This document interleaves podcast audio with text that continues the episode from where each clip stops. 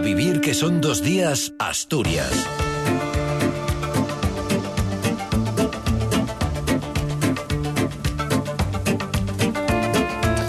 ¿Qué tal? Buenos días. Y ayer comenzábamos este espacio hablando de temperaturas gélidas.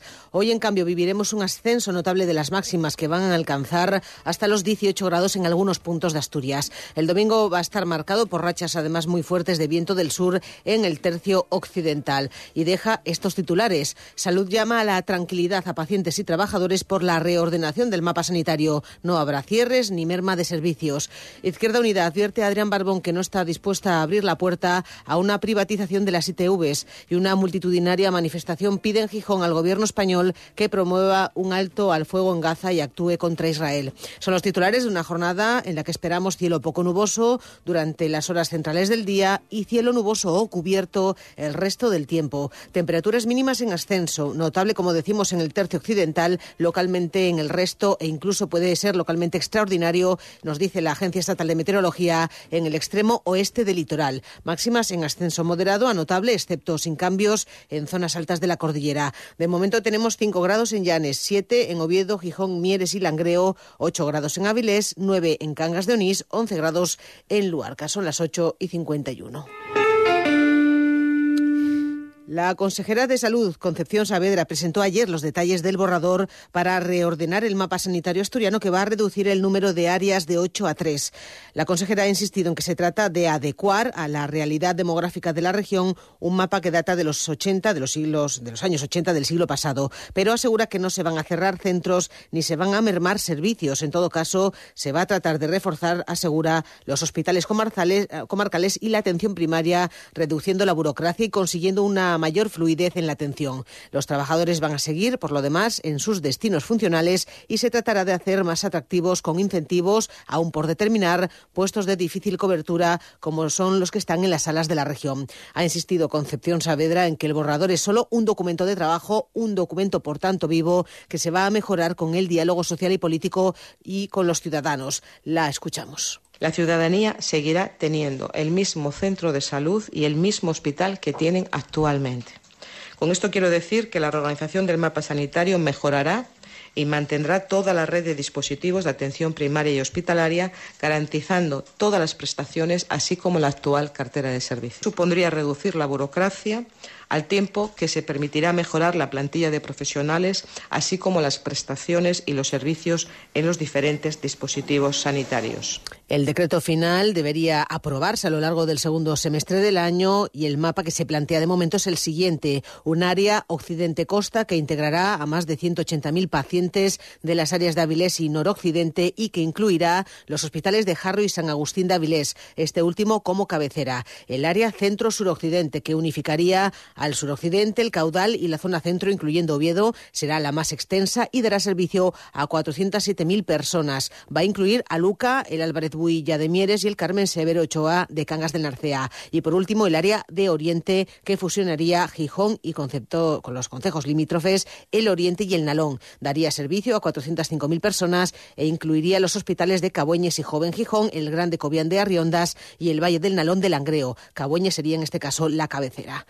La diputada del PP, Pilar Fernández Pardo, salía ya ayer al paso de este borrador, cree que el Principado no aporta ningún argumento que justifique la supresión de áreas sanitarias e insiste en que se va a desmantelar la asistencia en las zonas más periféricas de la región. Respecto a la afluencia de virus respiratorios, COVID, gripe A, sincitial y catarros, la consejera Concepción Saavedra señalaba ayer, por cierto, que se va a mantener la obligación de usar mascarilla en centros sanitarios al menos una semana más, y es que se ha detectado un incremento de la circulación de estas enfermedades en edad escolar. Se mantiene el número de ingresos, además, en relación con ellos, que es mayor que en otras comunidades. No se descarta tampoco un posible repunte de contagios. Mientras siga habiendo ese aumento de incidencia en la edad escolar y, ese, eh, y se mantengan los ingresos ¿no? de infecciones respiratorias graves, eh, todavía no tenemos la seguridad de que no pueda haber un repunte en algún momento y, por lo tanto, esperaremos eh, una semana más. Cadena Ser, Gijón. En más y más, los mejores frescos. Corvina a solo 10,95 euros el kilo. Mandarina natural con hoja a solo 1,95 euros el kilo. Más y más. La calidad que te sienta bien. Oye, ¿te hace un cine esta tarde? Oye. Hola. Ah, eh, perdona, no, no te había oído. Es que estaba... ¿En las nubes? No, estaba en Murcia. ¿Murcia? Con la app de la cadena Ser puedes escuchar Radio Murcia aunque estés en Algeciras y Radio Algeciras estando en Valladolid. La emisora que quieras. ¿Murcia? Donde quieras. Donde quieras. App de la cadena Ser. Adaptada a ti.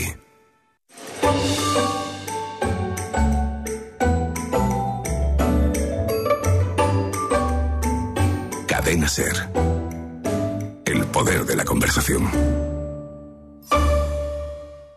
A través del fútbol, con Galder Reguera y Rafa Cabeleira. A mí me gustaba antes cuando los partidos eran todos simultáneos menos uno y me gustaba mucho escucharlos en la radio cuando el Atlético jugaba afuera y el carrusel deportivo, que había ahí un montón de partidos simultáneos, porque yo creo que generaba una sensación de comunidad. En el, en el bar de mi abuela, no teníamos, de mi abuelo no teníamos marcador que nos avisase, pero teníamos a Javier, el de la Fenosa, Javier que trabajaba en Unión Fenosa, iba siempre con su retransmisor, con su transistor pequeñito, y era el que nos iba cantando los goles en todos los campos. Lunes en Hoy por Hoy, con Ángeles Barceló. Cadena Ser.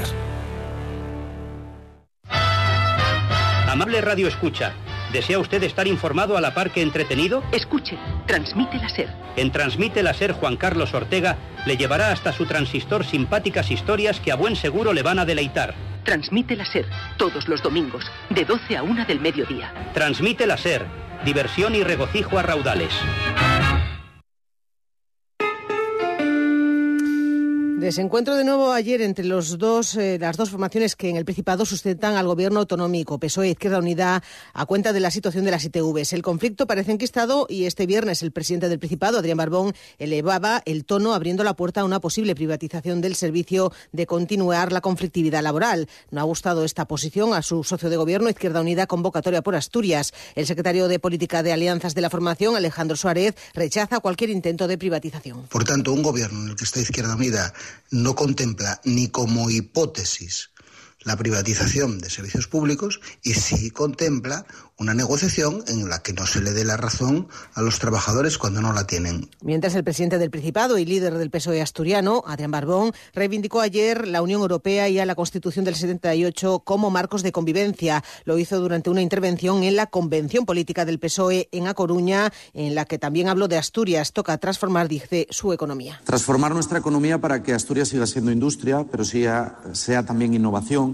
sea futuro. Y Gijón fue ayer una de las eh, centenar de ciudades que acogieron manifestaciones convocadas por la Red Solidaria contra la ocupación palestina para exigir al gobierno español que lidere un alto al fuego inmediato y permanente en Gaza y apoye la demanda presentada por Sudáfrica en el Tribunal Internacional de Justicia contra el gobierno de Netanyahu por genocidio. Ha secundado esta protesta el sindicato Comisiones Obreras. Ahmad Refat Taufik es responsable de internacional del sindicato en Asturias y Palestino.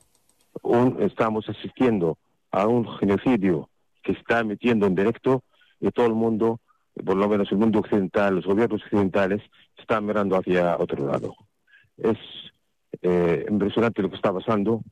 No sé dónde está la humanidad, no sé dónde están los derechos humanos. Deportes, Martín Gago, buenos días. ¿Qué tal? Buenos días. Fin de semana positivo para los equipos asturianos. Ganaron tanto Sporting como Oviedo y ambos con remontadas. En el caso del Sporting ganaba 1-2 con los tantos de Gaspar Campos y Dani Keipo, resultado que deja el Sporting durante esta jornada en ascenso directo. Recupera esa segunda plaza, una plaza de la que habla el técnico Miguel Ángel Ramírez. Que está todo, todo tan ajustado que independientemente de cómo estés clasificado, esto se va a decidir en mayo y, y que, que puede pasar cualquier cosa. En el caso del Real Oviedo, victoria con remontada frente al Racing de Ferrol por 1-3, gracias a los tantos de Masca, Sebas Moyano y Alemão, en un partido que estuvo parado durante más de 13 minutos por una indisposición de un miembro de seguridad en el fondo norte del estadio, que era trasladado en ambulancia consciente y está pendiente de eh, recuperarse. Hay que destacar que el Oviedo se queda en este momento octavo con 34 puntos y pendiente de la jornada para saber a cuánto se queda de esa sexta plaza. Del triunfo hablaba Carrión en sala de prensa. Y estoy muy contento por, por el trabajo de todos. Y luego la gente que entra de banquillo para mí también ha sido clave hoy. Además, también hemos tenido jornada ya empezado en segunda federación con resultados definitivos ya de Corucho 1, Langre 1 y tenemos por delante el Vetusta Gimnástica de Torrelavega a las 4 menos cuarto, a las 5 el Marino Orense, el Radaviles Industrial Racing Villalbés, el Pontevedra Valladolid Promesas y a las 5 y media el Zamora Covadonga. Gracias, Martín. Llegamos así a las 9 de la mañana. Continúa la información, continúa a vivir, que son dos días.